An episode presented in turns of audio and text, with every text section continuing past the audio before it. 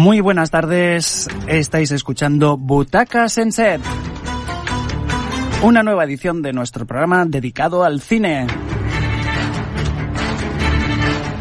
El primer programa del mes de febrero, día 2 de febrero, ya está a punto de empezar el carnaval. Concretamente durante toda la semana que viene habrá muchas fiestas de carnaval y el fin de semana que viene será cuando llegue el carnaval de verdad. Y bien, hoy tenemos un programa más de vuestro Butaca Senset desde esta emisora de radio en Parets del Vallès, rapsenset.fm, desde el 107.2 en directo. En un viernes bastante caluroso, con una sequía extrema y con un estado de emergencia brutal a causa de la falta de precipitaciones. Por tanto, vamos a empezar ya nuestro programa con nuestros compañeros Nexus y también con nuestro compañero Ricard Kenobi. Buenas tardes, compañeros. Minutos de presentación. Esto cada vez va más lejos, ¿eh? Ahora se me oye, ahora, Ahora. se me oye. Digo que al final va a ser introducción y despedida, lo hará él solo, todo. Sí, será el monólogo. Sí, Será exacto, el monólogo exacto. El- el- el programa Capitán evoluciona hacia ahí, ¿eh? Yo creo que va yendo hacia allí. Creo que dentro de este programa es lo que mejor sé hacer. bueno, Nada, nada, pues serán sus dos minutos de gloria, capitán. Sí, está, la nada, capital, venga. que espero que sean dos. Bien, ah, a ver si la técnica nos, nos favorece y todo nos sale como queremos que nos salga hoy, Hoy vamos a rizar el rizo, ¿eh? Hoy sí, hoy va a ser ya lo último. Porque ya sabéis que aparte de nuestras secciones habituales de Butaca Reporter con las noticias, las taquilla y los estrenos, también tenemos monográficos y hoy un tema central. Hoy un duelo fratricida, sí tenemos. Entre- tendremos el, el gran duelo entre dos hermanos y un destino. Los Goya. Muy bien, pues vamos a empezar ya eh, con nuestra sección escuchando una canción que diu I Got You Babe. Pero vamos a ver, capitán, tú no sabes lo que es cuando se escucha esta canción, lo que Hombre, significa. claro. ¿Hoy no es el día de la candelera o de la candelaria también? Es el de la Candelaria y de la marmota. Pero la marmota. para los cinéfilos es... El día de la marmota, la marmota Phil, que ya ha salido. Ya tenemos, ya tenemos veredicto, ¿eh? Pero yo creo que este año van bien acertados. Sí, sí. Yo creo que co- coincide el pronóstico de Pensilvania con el de aquí que tenemos en, en Barcelona. Aunque dicen que, que, que la marmota solo asienta un 30% en estos últimos 200 años. Bueno, pero lleva 15 años seguidos de racha, ¿eh? Ah, bueno, a ver si... Lleva 15 años acertando. Porque ya Ah, no es ah, Phil. Me vale, me vale. Creo que ya no es Phil, que es otra. ¿Quieres, Pero- decir, ¿quieres decir que Phil murió? ¿Y lo han cambiado sin decir nada? No, se sigue llamando... Hoy, hoy han dicho que se llamaba Phil. Va, pero seguro que son lo- co- Ahora, yo, los no, becarios de, de, yo- de los telenoticias. yo no distingo cambian. una marmota de otra, ¿eh? también te lo digo. Y han dicho que el verano, eh, que el- perdón, que, que el invierno se acaba y que ya ha llegado la primavera. Eso, Eso lo sabíamos, vamos, no hacía falta Sí. ni sacar la Sí, marmota. a, ni a- hacer a lo mejor los festival 20 con grados también, también es un, di- un indicativo, ¿no? De que- Quizás la marmota esté también con el cambio climático, ¿eh? Porque... ¡buah! Tenemos ahora mismo 17,3 grados, pero la sensación es de más calor, ¿eh? Yo creo. A mí me hace gracia eso de la sensación térmica. Nunca lo, he- lo he acabado de entender. Hace 17, pero Bueno, tengo frío. es, es- es la excusa para todo. Bien, pues vamos ya a nuestra sec- sección de Butaca Reporter eh, con nuestras cortinillas bonitas y baratas. Que Ah, sí pero ya tenemos cortinillas. Bueno, Bueno, son la las, del, son las del becario, ¿no? Es que Bueno. es bonita, está bonita. El becario se le ocurra poco. ¿eh? Después de que se lo trabajó. Nadie está contento, ¿eh?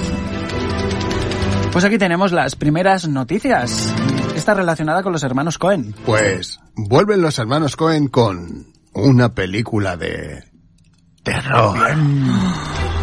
Es la primera vez que hace, bueno, no sé, No Country for Old Men, No Space para viejos, a lo mejor también era un poco de terror, ¿no? Era un poco más de más siniestra, cine negro, siniestra. Era cine negro. Cine negro. Era O sea, más- entonces, ¿es el debut en el género? Mm, aunque ellos están diciendo que Blood Simple ya, Simple ya era un, una película de miedo. Dentro de que cabe, puedes, puedes, puedes decir, "Vas". ellos, si lo dicen ellos, es de miedo. Pero bueno, ellos, ellos estuvieron en- con Sam Raimi en Posesión Infernal y algunas otras películas más. O sea que el tema lo conocen. Putos nazis. ¿Eran nazis, nota? Y al parecer el guion está todo listo y apunta que el rodaje empezará a finales de año. Recordemos que la balada de Buster Crowns, Scruggs, no me acuerdo nunca cómo se dice, fue su último Buster. Scruggs. Qué bien habla. Es que es genial. En el 2018, cinco años más tarde, los Coen se reúnen para una película de lo más sangriento.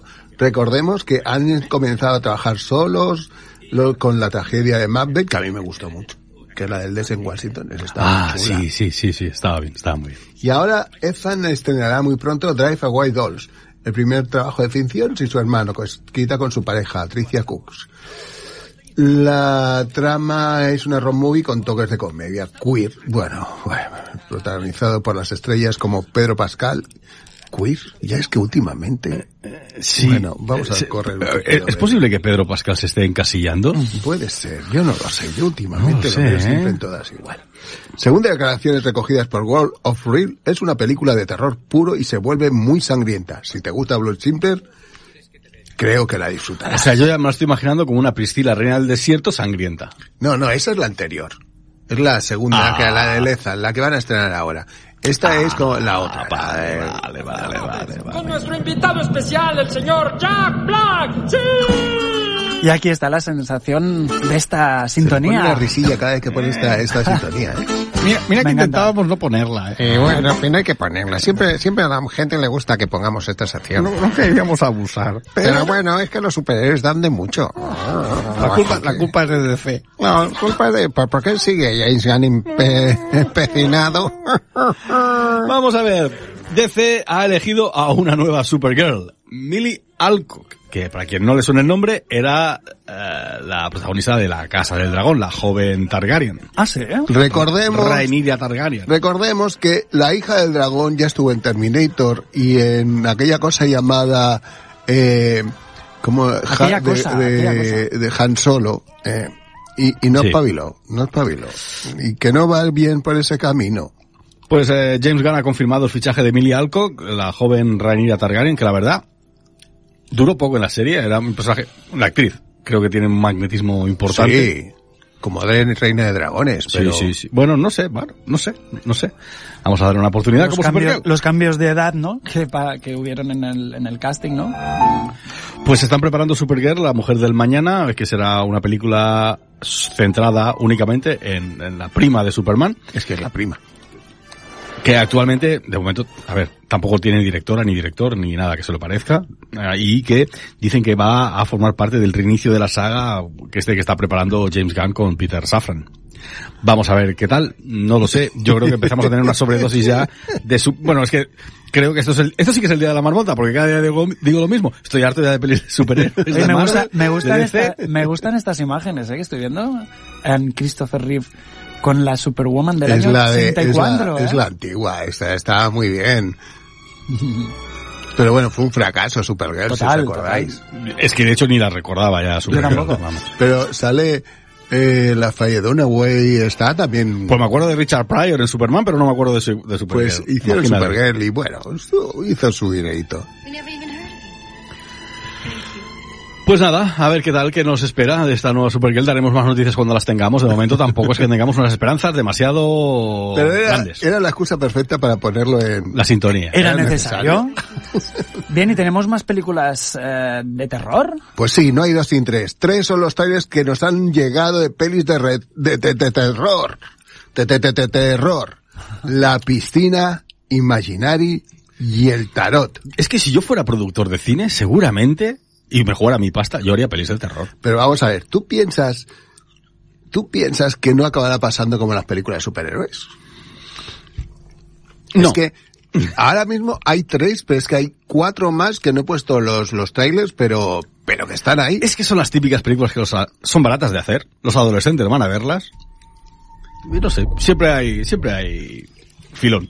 A ver, capitán, tú estás viendo el de la piscina, que esa es la primera que nos va a llegar. Yo no sé si han hecho muchas películas de terror sobre piscinas, pero es un sitio terrorífico a veces. Pero ¿eh? mira, tú estás viendo las Y imágenes. tanto, lo estoy viendo. ¿eh? Sigue mirándola a ver qué te recuerda. Eh, es el típico de terror, este es el típico de terror que hay un objeto, una cosa o algo y de repente es maldito. Venga, va. mano. Va- vamos a ponerle la cosa fácil a la, a la- a la audiencia. Vamos a- ¿De qué película estamos hablando? La piscina. Ah, mira, la que os gusta tanto. No te creo. La cantante esta, Arreglamos la piscina. que está nominada a los Oscars, o que ganó los Globos de Oro, no me acuerdo. Lipa. Billie Eilish. ¡Esta! Que no se usaba. ¿Quién ha dicho que Billy Eilish os gusta? No lo hemos dicho nunca. Hombre, lo he dicho irónicamente. ¿Te has asustado ya? Pues no, la verdad que no. Bueno, pues No así es. miedo. Pues la segunda que vamos a ver es Imaginary. Y esta es de, de, de ese tipo de terror en el cual hay un objeto que es maldito, un osito de peluche, ¿de acuerdo? Oh, qué tierno. Y a partir de ahí sale el terror porque alguien se ha metido. Sale el mal de- de- dentro del peluche. ¿A que eso tampoco lo hemos visto? Pues la verdad es que no, no, no sé. ¿Algún recuerda alguna muñeca o algo así que fuera de Posiblemente. Así, así diabólico? Recordemos no que estas nada. dos son de Blue House o del James Wan, o sea que las dos son así de... Quieren, quieren crear traumas a los pobres niños, que es un Sí, pobre bueno. muñeco. Esta cuando Jessica viene a su casa de infancia, su hijastra re- redescubre el osito de peluche y esta se estrena el 15 de marzo. A Lo ver. único que Jet Waldon es el de Verdad Torreto o Kick-Ass 2. Yo, yo, yo quiero opinar, es que alguien tiene que, que- que tomar el papel, el relevo de Disney, que eran los que creaban traumas antes con las muertes de los padres, las madres, tal cual. Ahora, pues bueno, ha quedado ese, ese, ese- ese vacío ahí que alguien tiene que llenar. ¿Qué está pasando ahora con los payasos? Ningún niño le gusta ver un payaso. Desde que vino It. Pues la tercera es Tarot, que esta ya va de un grupo de adolescentes que se juntan. Otra vez. Siempre, hombre, Bueno, se Son juntan. los tres, las tres cosas diferentes. Aquí ya, aquí ya sabemos, nunca, nunca digas ahora volveré, nunca te quedes solo, nunca dices ahora vuelvo, estas cosas. Sí. Siempre en grupo, no pierdas la virginidad, si puede ser durante la película. Porque si no, es ¿sabes lo que importante. te pasará? Esa- esas reglas ya las marcaba Scream, ¿os acordáis? Y, y todo irá bien. ¿Dónde la encontraste?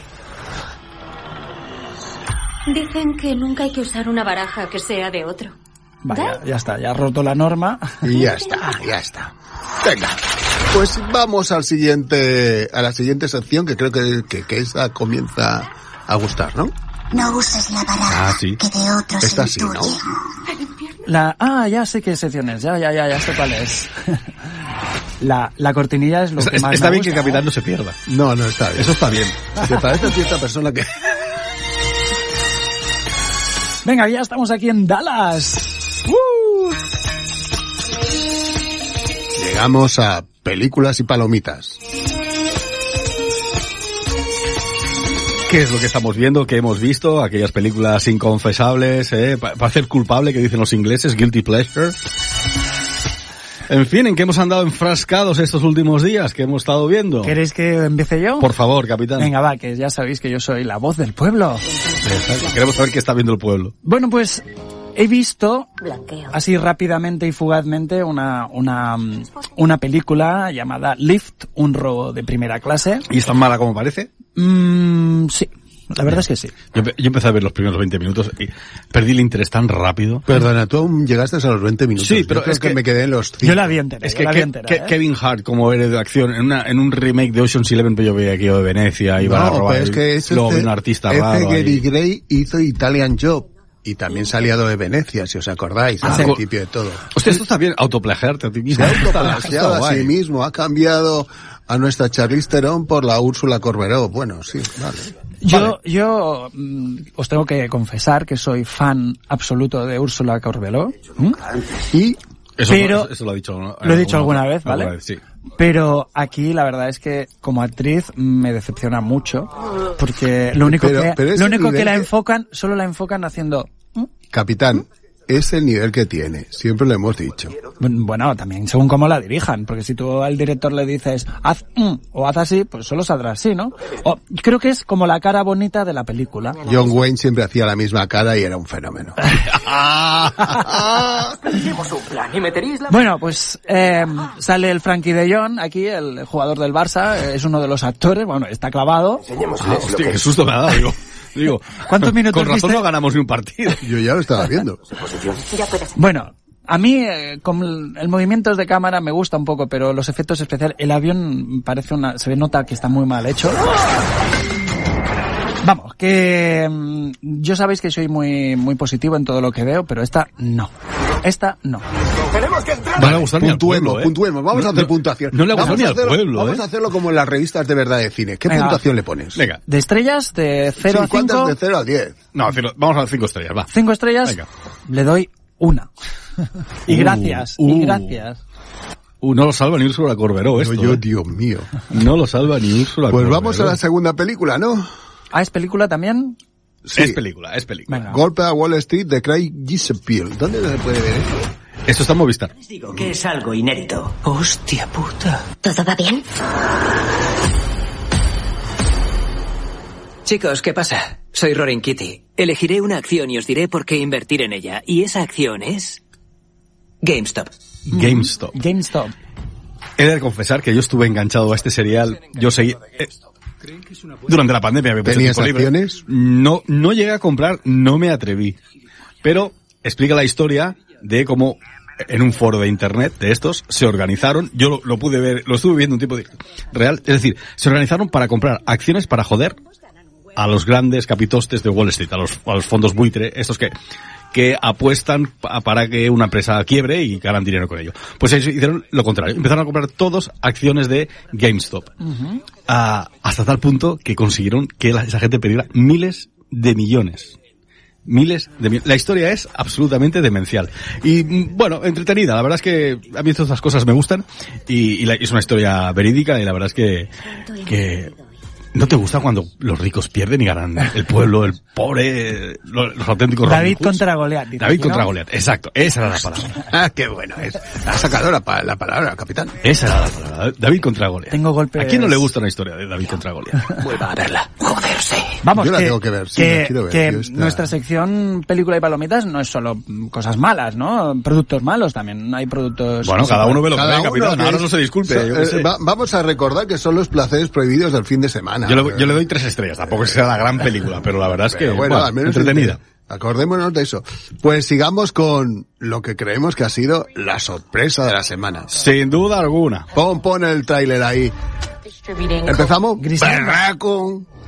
Sofía Vergara. Y de puta gonorrea. Recoge tu one kilo de farlopa de Miami. Porque es my fucking ciudad. Estaba Yo- anunciada en toda Roma. ¿eh? Estaba Griselda anunciada- Blanco, yo soy la jodedera madrina. Qué bien nos ha quedado, ¿eh? Eh, Habría que haberlo ensayado, pero bien. Bueno, Venga, Guante. ¿lo intentamos otra vez? creo que la gente dirá, no. Tenemos que Sofía- poner acento. Sofía Vergara es esta... Qué cara Sí, más rara sí, que tiene, la ¿no? pena es el maquillaje, es lo único que nos descentra, ¿no? Di- distrae, distrae de la, de la, de la, yo, yo entiendo que si ves las fotos de Griselda Blanco y ves la de Sofía Vergara, se parecen como un huevo o una castaña, como Ni- decimos en ni- catalán. ni- pero ni con el maquillaje se parece. pero es que ni con el maquillaje, porque, a ver, Vamos a ver. si- sigues viendo a Sofía Vergara ahí debajo. James, James Stewart cambiaba de maquillaje No, cuando... es, que, es que tampoco, qué manía, no hacía falta. No es como, falta. Es como era esta, el, el tío este, el de maestro, que ahora se me ha ido el nombre Ah, de, sí, el, el, el, el muchacho, el muchacho este que hace el de Bradley. Cooper. El Bradley Cooper, exacto. bien se habla, Bien, es menos que- mal que el capitán dice dos cosas, pero las dice bien. Pues es lo ¿Cómo mismo. te tío? te, te te saca de la película, pero, pero hay que reconocer que lo- la gente de Narcos sabe hacer películas de La verdad es que son seis capítulos que yo me los ventilé el fin de semana. En un momento, En ¿eh? un momento. en un Está bien hecho. Me gustó mucho Sofía Vergara, creo que... A mí también. Yo hace un buen papel encima, sobre todo cuando se enfada. Es- es- Sí, es- además lo que ella dice, ¿no? En una de las, alguna de las muchas entrevistas que ha dado, no me tuve que preparar para ese papel, porque yo lo viví aquello. A mi hermano, que estaba metido en ese negocio, ¿Ah, se lo cargaron. sí, sí, Ostras, sí. Sí, o ¿habéis sea- visto la entrevista que le hicieron en el hormiguero? Sí, sí, ya hablamos Ha habido de mucha ella. polémica, Ya ¿eh? creo que hablamos de ella, ¿no? Sí, a- algo, algo comentamos. Sí, sí, ah, sí. bueno, estaba un poco amañado todo aquello, pero bueno, en Oye, fin. ¿verdad que sí? Lo que sí que es verdad que han hecho una muy buena promoción y que la no es no es narcos No es Narcos Colombia, México ni, ni- Colombia, pero parece como, como un, un spin-off. En muchos momentos se conectan con muchas de la gente, porque los Ochoa que salen son los Ochoa de, de, de Narcos 3. si Sí, sí, sí, cuenta. hay- hay- mucha conexión entre las películas y se hace muy entretenida. Es, eh, al final es un poco, eh, Es Scarface. Scarface. El precio del poder El precio es del el poder es, es la versión femenina de Al Pacino. Total- lo de los total- maneritos y todo esto. Totalmente, está- es sí. historia, es auténtica historia. No sé si lo habéis dicho, ¿serie o película es? Es serie, seis serie, capítulos. seis capítulos. Seis capítulos, Y miniserie, ¿no? y podemos acabar con una de las grandes maravillas. Una- la que- joya, ¿no? La joya que entrará directamente en Videoclub Cutre y para mí seguiré viendo cada capítulo y os hablaré sobre ellos. Sí, vas a, vas a verlo, ¿no? Sí, sí, sí, yo estoy enamorado de Zorro. Soy la voz de los espíritus. Es española, ¿no? La producción. Es española mexicana, no sé lo que es, pero te puedo asegurar que es que me lo paso bien. Es un Zack Snyder en cámara lenta y es terrible, es muy malo. Es, como dice nuestro gran amigo el señor Lobo, es la descripción extrema entre el zorro, el coyote y de Phantom.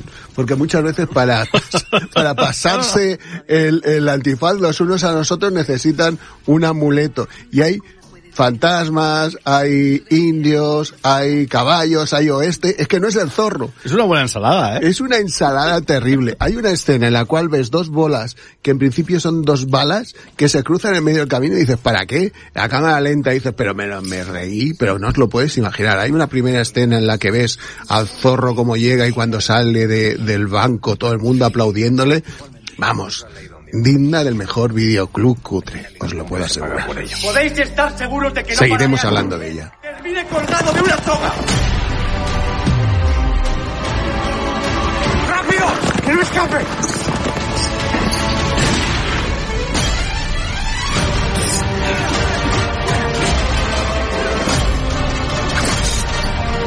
Es el heredero de la fortuna de Alejandro. ¿Tengo que matarlo?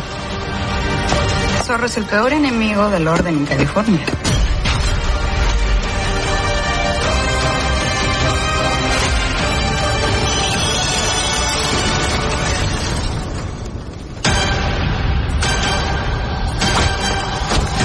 La máscara es tuya. Honrala. Pues hemos escuchado aquí todo, todo, todo el tráiler de esta serie que se llama El Zorro. Y ahora vamos a continuar con nuestra sección llamada El Top 5. Guau, me encanta esta música, ¿eh? Sabionda, recuérdala. Buah. De hecho, solo lo hacemos por la música.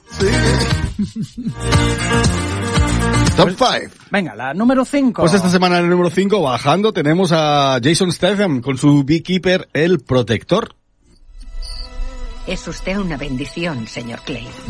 Aquí solo había hierbajos y maleza, y usted le ha devuelto la vida. En la número 4, La zona de interés por Jonathan Glazer, la película que posiblemente le quite el Oscar a nuestro amigo Bayona. Como mejor película extranjera. Sí, seguro. Y Además ganó, ganó en Cannes. Sí, Tiene pinta de que sí, ¿eh? sí. ¿Y de qué va esta película? Si se puede saber. Esta es la de la Segunda Guerra Mundial. Ah, eh. que no se ven imágenes del campo de No. concentración. Eh, aquella familia del, coronel- del comandante Sí. del campo de Auschwitz que vive ahí con su familia ahí en las afueras del, del, Buah, del pues está bien que esté en el número 4 esta, ¿eh? Sí. Pues sí. Y en el número 3 tenemos El Correo de Daniel Calparsoro. que ha viajado desde España hasta Hong Kong con 1.550 millones de euros. Bueno, la película española... Esta historia No, pero dice que está, está divertida. Es el, uno de los protagonistas de la Casa de Papel, así no sé cuál. ves aquí, todos confían. Y en el número 2, Cualquiera menos tú, de Will Black. La típica comedia que siempre está ahí. Que hacía tiempo que no sabía ninguna de estos Es que, comedias. es que a veces te gusta ir al cine Sí, a ver algo sencillo. Es que el cine eh, romántico también tiene el, su, su qué, ¿eh? Ah, sale el chico este de Top Gun, creo que es. Sí, salen Top Gun. Será imposible convencer a alguien de que tú y yo nos gustamos. Y la chica esta de mm. Euforia. Exacto. Y en el número uno, como era de esperar, pues tenemos a Pobres Criaturas de Yorgo Latimos. Eh, Pues yo no lo esperaba que estuviese número uno. Tengo mucha alegría que esté número uno. mm, Es verdad que no es la típica película que uno espera encontrarse en el número uno. No es Pero estoy muy contento. Marvel. Ya veremos dónde está la semana que viene. Malo, viva ¿eh? me fascinante. Eso sí, esto recuerda a White Lotus total, esta música de fondo. Ya os en mi boca si es vomitivo. Voy a pegarle al bebé. Pues la película número uno en la taquilla es Pobres Criaturas. Y os lo estamos contando aquí, en Butaca Sensei. También la degradación. Pues vamos a tener unos pequeños minutos musicales. ¿No va? Esta ambición desmedida por las mujeres, la pasta y los pocos me está quitando la vida poquito a poco, a poquito a poco. Me pregunta la prensa, Puchito, ¿cuál es la maña? Sin cantar ni afinar. Pa' que me escuche tu España. Ey, es un veneno que llevo dentro, en la sangre metido, que va a hacer que me mate sin que me haya siquiera querido. Lo hice por eso, ey. Lo hice por ti. ¿Cómo yo lo hice por ti. por ti, mami. Yo lo hice por ti. Lo hice por ti. Y yo lo hice por ti. Yo lo hice por ti. Nacido bohemio, pero tu amor me ha cambiado. Y ahora quiero triunfar y ganar y salir en la tele y la radio. Ey, Bueno, pues esta es la música de Zetangano.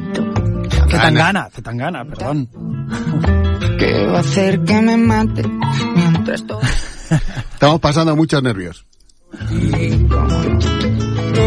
Estamos aquí rizando el, el- el rizo tecnológico, ¿eh, Nexus? Parece mentira que a día de hoy esto sea rizo Eh, Estamos tecnológico. poniendo la tecnología al límite. ¿Seremos capaces de sacar esa entrevista adelante? Yo creo que sí. Pues adelante. Pues nuestro especial es Dos hermanas y un destino. El Goya. Hablamos con Cristina Tenas y Diego Tenas. A ver si los tenemos aquí. Hola, buenas tardes. ¡Oh, se oye! ¡Oh, alegría! Un milagro. Esto es un milagro de la tecnología. Se oye un poquito flojo, pero bueno, vamos a ver si lo podemos ir arreglando. Si podéis gritar un poquito. No nos escucháis bien. A ti sí, a ti sí. Y a mis compañeros no. A nuestros compañeros, a nuestros compañeros nos, nos nos están boicoteando. Sí, sí, sí. Pues nos vamos a ir hacia, hacia, el, hacia tu lugar, capitán. Venid, venid, venid. Venid a, a la- a los mandos de la nave. Os invito. Bueno, Chris y Diego nos escucha. A mí sí que me escucháis, ¿no? Perfecto, vale. Tendremos que aumentar un poquito el volumen a ver si lo podéis conseguir. Y lo... Se va a ir un poquito flojo, ¿eh? Pero bueno, vamos a ver. Adelante, compañeros. Haced vosotros la pregunta. ¿Qué tal? ¿Cómo estáis? Muy bien, se oye muy flojo, ¿eh? Vamos a tener algún problemita porque se oye muy flojo. Venga. Pues eh, estamos muy felices de tener aquí a Cristina y a Diego, que bueno, eh, ¿qué se siente cuando uno está nominado a los Goya? Que se siente- Se os oye perfectamente, venga. Mm, Pues nada, obviamente estamos muy, muy contentos y, y más todavía cuando es los dos en el mismo año. Sí, muy emocionados, ¿no? Que, que justo eh, que te nominen, que es una cosa que pasa una vez en la vida, eh, si tienes suerte y encima que nos toque el mismo año, eh, ha sido increíble, un sueño. Yo bueno, estoy- espero que pase más veces en la vida. Va a pasar, yo lo tengo muy claro. Yo estoy muy contento porque os hemos, os he entrevistado los dos y ahora teneros a los dos juntos para mí es, me hace muchísima ilusión. Eh, ¿Cuál fue la reacción de cada uno de vosotros cuando escuchó que el otro estaba nominado? Dime, Chris. Pues yo lo vi con, con todo el equipo de Little aquí en, en la oficina de Little Spain y primero salió la del la del documental, la de esta misión desmedida y, y nos hizo muchísima ilusión a todos, pero luego salió la de una noche con Adela y, y a mí por lo menos me hizo todavía más ilusión, me emocioné un montón y llamé a Diego para contárselo y, y Diego no tenía ni idea, no se había enterado. ¿Y No, esto fue muy gracioso porque, porque yo estaba trabajando y entonces me llama Chris súper emocionada que no le entendía nada. Eh, y de esa conversación yo eh, eh, saqué que, que nos habían nominado a mejor documental, al, al documental que hemos hecho, el de esta misión desmedida, eh, que ya para mí eso es una nominación increíble porque, porque también hice la foto. Y, y entonces yo creía que se refería a eso. En, en ningún momento me, se me pasó por la cabeza eh, que, que me habían nominado a mí también. Luego ya me, me llamó el director de mi película, Hugo Ruiz, y me dijo enhorabuena, tal. Y yo, sí, tal, que han nominado a, mejor documental a, esta ambición desmedida. Y me dice, no, no, y te han nominado a ti a mejor dirección de fotografía. Y ya no, no me lo creía, la, le- la emoción que, que sentí fue increíble. Hablemos un poco de las dos películas. Vamos a ver. Chris, eh, ¿qué, qué, ¿cuál es la faceta que ahora te gusta más? Porque tú al final has hecho de todo. Eres productora, eres directora, has, has llegado a estar nominada por dirección de fotografía. ¿Cuál es el que estás más a gusto? bueno, sí, me vacilan, me vacilan mucho con esto. Eh, he tenido muchas vidas, pero, pero no, yo eh, estuve nominada hace unos años por dirección de fotografía, pero luego he tirado por otros caminos y, mm, y principalmente he trabajado como productora. Lo que pasa es que haciendo una producción desde, desde una perspectiva muy creativa y trabajando muy cerca de, de los directores y así es como por circunstancias acabé dirigiendo también esto de documental junto a, a Santos y a y me siento muy cómoda en, en esa posición, eh, muy cerca de la producción porque me gusta hacer que las cosas pasen, pero muy cerca, de, pero siempre muy involucrada en la creatividad también. Ah, pero esta es una película, una pregunta para los dos. ¿Cómo, eh, ¿Cómo se puede trabajar en una obra que puede durar tres años? Porque Diego, tú también estuviste allí. Sí. Eh, bueno, Bueno, ya- y más de más de tres años. Sí. ¿Cuánto fue al final? Pues eh, prácticamente cuatro. Ha sido. Lo que pasa es que la obra ha, ha ido mutando, por así decirlo. Eh, Diego, creo que tú lo primero que grabaste para, para el, para el docu, para esta misión desmedida, fue lo de, lo de la máscara, que está en la versión de la serie, pero no en la versión película, ¿te acuerdas? sí, perfectamente. Sí, sí. que, que le llamé y dije, vente, vamos a hacer un homenaje a una escena de, de Somewhere, de la peli de Sofía Coppola, aprovechando que Pucho se tiene que, que hacer una, una máscara para un videoclip, el de, el de Ya no vales con Alice, eh, vente y grabamos esto. Y fue lo primero que hizo y eso en ese momento eh, pues todavía no había ni una idea muy clara de que íbamos a hacer el, el documental o cómo lo íbamos a hacer. Y luego ya desde entonces, pues eh, ha ido habiendo más rodajes hasta que empezó la gira de lleno, que es cuando ya eh, secuestramos a Diego y, y nos le hemos llevado por, por toda España y Latinoamérica para grabar. Eh, Diego y Cristina, ¿me oís? Soy Ricard. Sí. ¿Me escucháis? Perfecto. Am, pues me han dejado aquí solo en el estudio. Quería una pregunta, mira, to- desde la más pura curiosidad, todos sabemos cómo se dirige una película, ¿no? Hay un guion, una planificación y más o menos tienes claro cuál va a ser el resultado final. Pero, ¿cómo se dirige un documental? Porque cuando tú empiezas un proyecto realmente no sabes hacia dónde irá la trama, por así decirlo. ¿Cómo, cómo, cómo es la dirección de un documental en este caso? Bueno, es eh, hay mucha prueba y error. Eh, nosotros pues hicimos un planteamiento de lo que queríamos hacer, la historia que queríamos contar y cómo la queríamos contar y luego empezamos a rodar muchísimo el- el- al principio, pues rodando de forma más intuitiva y anárquica y un poco intentando rodarlo todo y, empezamos a montar cuando ya teníamos bastante material y, después los últimos rodajes sí que rodábamos con muchísima más intención porque ya en montaje veíamos lo que funcionaba, lo que no, lo que nos iba a hacer falta. Pero claro, como en todo documental, pues hay muchas decisiones muy importantes que no se toman hasta la sala de edit. No, no, no, Nexus, por favor. No, no, esta es pregunta tuya, Diego, que siempre me la, me la hacía a mí y yo decía, no tengo ni idea. Y hasta que no te entrevisté, Diego, no lo supe. Explica, explica cuál era- cuál eran tus Bueno, bueno, nos rompíamos la cabeza en, en una noche con Adela, te, te refieres Sí. al camión, ¿no? ¿Cómo metíais la cámara en el camión? Es decir, ¿cómo conseguís que subiera y bajara la cámara en aquellas escenas de nocturnas del camión de la basura y... Y que no dejase verse que es un plano secuencia. Exacto, y sin romper el plano secuencia. Diego, explícanoslo. Sí, esto, esto técnicamente fue lo, com- lo más complicado sin duda, ¿no? Ya llegábamos sabiendo que había que atravesar un camión por cómo estaba escrito el guion y yo le, pues primero propuse quitar la puerta eh, del copiloto, pero el director decía que no porque se iba a ver y quería que se viese todo el camión. Eh, luego propuse poner una plataforma eh, al lado de la puerta del copiloto, pero ya, ya ahí entrábamos como en temas de seguridad laboral y, y como que eh, pues también el director quería acercarse eh, dentro de lo que es el camión, no Ujú. quedarse fuera.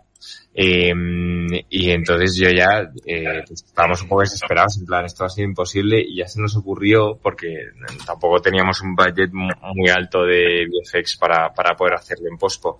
Entonces, eh, pues se me ocurrió coger una, rodar la parte, mm, toda esa parte de, de la calle con una cámara más pequeñita y una óptica de cine más pequeña, eh, metía en un gimbal y lo que hacíamos era eh, que yo pasaba el, el, o sea, yo rodaba todas las partes del- de, la calle y cuando llegábamos al camión lo pasaba eh, a través de la ventana del copiloto y dentro de la cabina de- del camión había un chico tirado en el suelo, eh, David Olivas, que, que se hacía como un burruño ahí eh, en el suelo de lo que es el copiloto y cogía la cámara con las manos.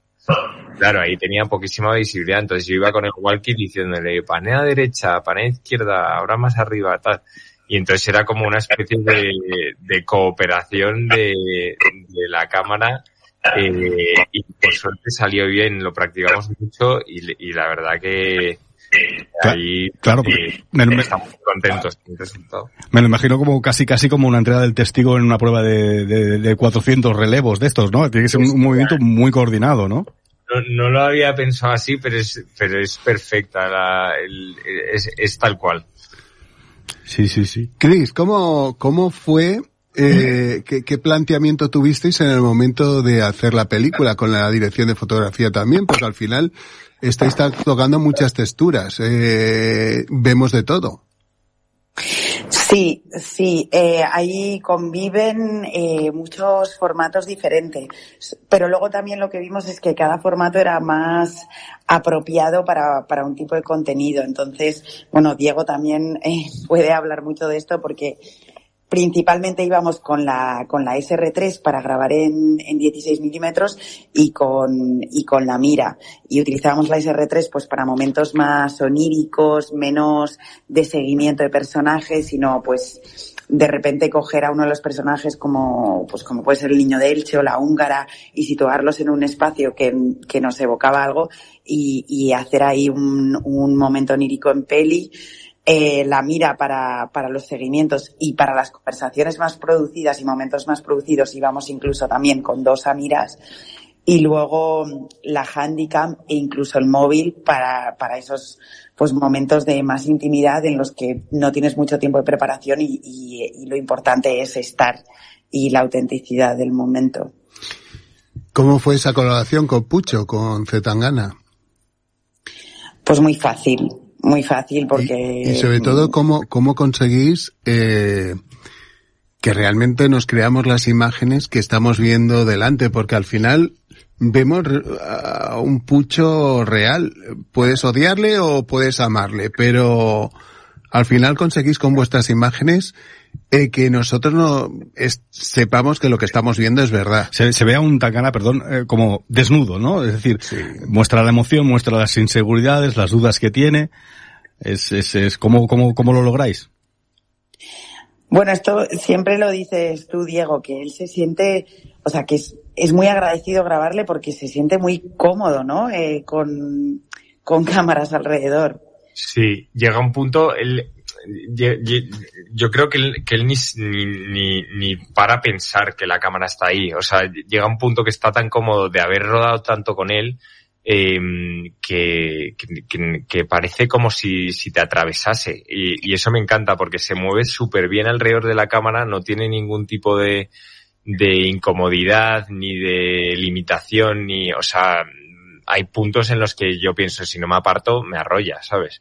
Eh, y, eso está muy guay porque es, verídico total. Él, ya, mm, ya no la ve, la cámara, ya está ahí y, sabe que es algo que, tenemos que hacer de cara al documental y ya no la veía. Sí, sí, la, sí, la- lo, lo- lo- lo tiene muy interiorizado. la ignora completamente, ¿verdad? Es como... Sí, estamos ahí sentados como si fuéramos un colega más o alguien que participa en su equipo igualmente y las discusiones que son, pues son, que ves, pues son totalmente francas y sinceras. Yo hay momentos que pensaba que, el, y, y, yo creo que vosotros también, que el documental, la serie y incluso los conciertos y la gira iban a finalizar, ¿no? Que, que no iba a ser posible seguir, dices. Por sí, el... que iba, porque él, él en cada momento está diciendo esto se acaba. Un barco que se hunde, ¿eh? que, que, que el Titanic a veces, ¿eh? Eso decía aquí Ricard. Era como un Titanic, os sentíais como un Titanic que se iba hundiendo, porque es que hay cosas que, que estás diciendo. No puede ser verdad lo que estoy viendo. Bueno, sobre todo al principio, como que era reto tras reto tras reto, que claro, para nosotros que estábamos en la parte del documental, pues, pues era genial, porque tú lo que buscas es conflicto y cosas interesantes, y si todo estuviera yendo como la seda, pues, pues no sería interesante. Pero sí, eh, se sufrió mucho.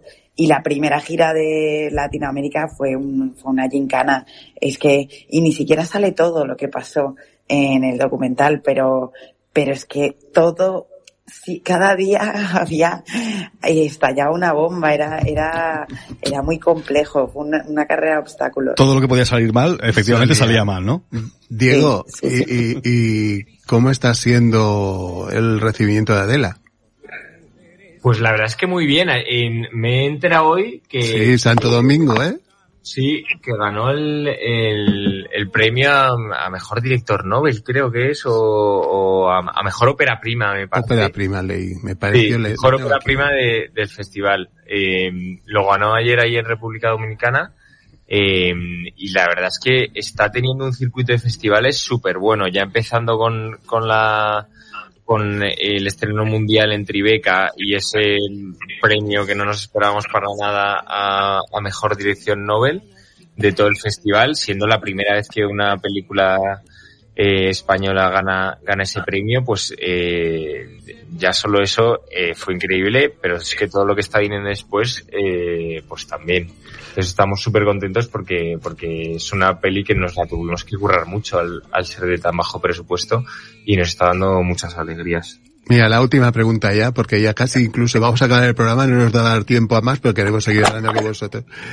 Esta es mi última pregunta, es ¿de qué se habla en las comidas de Navidad en vuestra casa, teniendo en cuenta yo, yo, que hay... ¿Puedo hacer yo una antes que sí, esa? Sí, sí, mientras pensáis una respuesta políticamente correcta. Uh, Diego, ¿cómo se planifica una película en un plano secuencia que dura, no sé, supongo que habrá un corte a los 30 minutos, 40 minutos, por las calles de Madrid en cuanto a, a, a la fotografía. Es decir, ¿cómo, ¿cómo lo hacéis? Porque eh, estás diciendo que no es una película de un gran presupuesto, con lo que entiendo que, bueno, habrá que tomar muchos compromisos, pero, pero ¿cómo lo hacéis? Pues eh, hubo que poner mucho de nuestra parte en el sentido de, de, de, ir en nuestro tiempo libre por las calles por las que íbamos a transitar con la cámara y, y hacer un diseño de, de, la coreografía junto con Laura Galán, la actriz y el director Hugo Ruiz. Y, un diseño de por dónde iba a pasar ella para que, pues, eh, eh, apoyándome mucho en, en en farolas de la calle, en luces de escaparates y en, en, lo que podía poner yo, pero claro, recorre 8 kilómetros de Es que es, es una barbaridad. Y claro, Entonces, hay que, podía ponerlo justo, eh, y lo demás, pues teníamos que diseñar muy bien por dónde pasaba y hay suerte que Laura lo clavaba siempre. Porque me imagino que línea directa con el alcalde de Madrid para que os pusiera o quitara farolas, eso no, no, no era posible, ¿no? No, un momento mm. que yo lo pedí, pero, pero no sé si se rieron de mí o, o directamente me dijeron que era imposible. En, en, entre tú y yo es posible que se rieran, sí, sí. Sí. Sí, sí. Bueno, pues la última, la última pregunta. Pues teniendo en cuenta que vuestro padre, padre Tote Trenas, uno de los grandes de directores de fotografía también, ¿qué se habla en vuestro, en vuestra casa, en las cenas de Navidad? Pues hablamos mucho de cine, la verdad, ¿no? Es que, me lo, es que quien no sepa de cine en vuestra casa no entra, creo yo. Nos encanta ir al cine juntos, vamos mucho a la academia también, al, al ser nuestro padre académico durante todo, siempre hemos ido mucho juntos también. Y, y sí, hablamos mucho de cine, ¿verdad? Sí, hablamos de cine, hablamos de trabajo. Nuestro hermano mayor no es, no, no trabaja en nada parecido. Así que cuando está él intentamos eh, que no se sienta ex- excluido, pero, pero sí, eh, no sé, mucho de cine y ahora pues yo creo que nuestro padre está viviendo con mucha emoción eh, las nominaciones, desde luego. Sí. Oye, Carlos, ¿tú crees que los trenas nos invitarían a la próxima cena de Navidad? Yo me sentaría Yo, yo quiero ir, a ¿eh? hacerme un huequito. Ya llevábamos algo, el postre, el turrón o lo que sea. Son divertidas. no lo dudamos. No lo dudamos nada de nada. La siguiente entrevista tendréis que estar los tres, creo yo. Eso. Mi padre es el más divertido de todos, la verdad, y el que más energía tiene. No. Nos, nos funde, nos funde a Diego y a mí. Pero os puedo asegurar que las dos entrevistas que os he hecho a vosotros dos son preciosas. Ahora saldrá la tuya, Chris, y, y son muy, muy, muy interesantes. Aparte de todo lo que contáis y todo lo que nos estáis diciendo aquí. Para nosotros es un placer haberos tenido aquí en el programa, ¿no? Total, totalmente. Es una, es una experiencia y un aprendizaje continuo. Sí, sí, sí. ¿Cómo lo veis, capitán? Pues muy contento porque la tecnología ha funcionado y lo teníamos un poco improvisado, Chris y Diego, pero la verdad es que ha salido genial, ha salido de 10. Esto era como de Tangana, que no había nada a nuestro favor, pero al Eso. final Podríamos haber grabado un, un, un documental sobre estos momentos, os lo puedo asegurar. Sí, porque en vez de decir Zetangana he dicho Zetangano, imagínate. Ya de los de, de- de la presión, de la presión. Que yo Pues, soy fan total de Zetangana y mis hijas, vamos, fan total, fueron al concierto en Barcelona, el Palo San Jordi, increíble. Ay, ese fue genial. Ese fue increíble. Increíble. Ese fue de los mejores. Fíjate que yo estaba fuera esperándola con mi mujer en el coche y casi nos tragamos todo el concierto desde fuera y era fantástico, imagínate desde dentro. Imagínatelo. Ese, ese, ese todo el mundo coincide que fue súper especial. Guardamos gran recuerdo. Pues muchísimas gracias, eh, Chris y Diego, por haber pasado por nuestro programa Butacas en Set y ya sabéis, esta es vuestra casa también. y que- quedáis bendecidos, ¿no? Quedáis bendecidos. Recordar que todos los que salen por esta casa al final algún premio reciben. No queremos decir que Bueno maldita, saberlo. maldita el año pasado ganó el corto a mejor a mejor documental Mejor corto. y este año seguramente hemos echado bendición a vosotros y a, ¿a quién más? A Macar ah, no, ah, ah, bueno, es igual. Hemos echado bastantes bendiciones y acabamos de hacer la vuestra también. Perfecto, muchísimas gracias. Pues muchas, Muchas gracias a vosotros. gracias. Muchas Mucha gracias. suerte. Un abrazo Adiós. y gracias. Chao.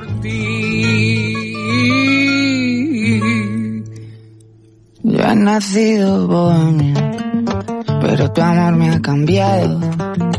Y ahora quiero triunfar y ganar y salir en la tele y la Pues compañeros, nos queda nada para recordar algunos de los estrenos más importantes. Si queréis, nada, recordarlos un poquito, enumerarlos. Mira, Berlin la plaga que os puedo asegurar que vais a pasar miedo con arañas francesas. Tenemos tres Os- minutos, ¿eh? Tres minutos. O sea que es una gran película, entrevistamos al director. Eh, es una mezcla entre cine social y de miedo con arañas y se apaga y cuando se apaga atacan. Es, es muy, muy, muy divertida Las, y pasamos las arañas son inquietantes. totalmente. Mm, Te lo puedo asegurar que lo pasamos muy bien en Sitges viendo esta película. También tenemos Concrete Utopía, una película coreana. También vista en Sitges. ¿Qué tal? Bien, bien. A mí, im- imaginaros una casa que de re- un terremoto en Corea y de repente es el único edificio que, que se mantiene en pie y a partir de ahí todo el mundo va a esa casa y vivir lo que es las diferentes clases sociales dentro de ese mismo edificio y luego las salidas para recuperar agua, bueno, agua como tendremos que hacer aquí, de aquí. No, no, ya, ya, ya, ya lo estamos haciendo. Y si os parece, vamos a, con las plataformas a ver qué podemos ver este fin de semana. Por ejemplo, en Amazon Prime tenemos una película Mientras duerme, una española, de la que, Antonio la- Méndez. la que estaba hablando yo de la de la de la Malena Alterio, que es la que tenemos bendecida también. En Apple TV tenemos Argyle, eh, que creo que son de los mismos que de, de Huntsman, ¿cómo se llama aquí? Los Klinsman. Klinsman. Es una pena, ¿eh? Era una buena película y de repente eh, hace una mezcla. ¿Os acordáis la que vimos de la Sandra Bullock, que era escritora, tras con el corazón verde, que son escritores? Ah, sí, aquella Escribe divertida. sobre ello, pero no, no sé por qué, parece que esté hecha con, con, con nuestro amigo ChatGPT. Y en fin, y si os van más las series, en Amazon Prime tenemos eh, la serie Mi- El señor y la señora Smith con Basado en la, ¿En la película? película de Ah. nuestro amigo Brad Pitt Y Angelina, y Angelina Jolie. Ahí fue donde comenzó todo. luego acabó, pero bueno. Bueno, pues mm, programa guay, ¿no? ¿Podemos acabarlo con Zetangana también? O, Pero, o- o pon- no, o no. Pon algo de Adela. Que hemos hablado también de Sí, Adela, sí. hombre, el columpio asesino que lo tienes ahí. Que esta nos gusta mucho, Esta capitán. nos gusta mucho. La tengo preparada, sí. Es que esa, con esa podemos acabar. Pues nada, hasta aquí llega el Butaca Sunset de hoy. Se me ha hecho muy corto, ¿eh? Es que ya hemos pe- empezado cinco minutos tarde, creo. Pues nada, lo dejamos aquí, compañeros. Que tengáis un buen fin de semana, una buena semana y que veáis muchas pelis y series. Igualmente, hasta la próxima. Hasta la próxima a todos. Vamos hoy a divertirnos. Yo te pintaré un bigote. Necesito un buen azote. Maraca loca, piano ardiente. Nunca fuimos delincuentes. Gafas negras en la noche. Vamos niños, sube al coche.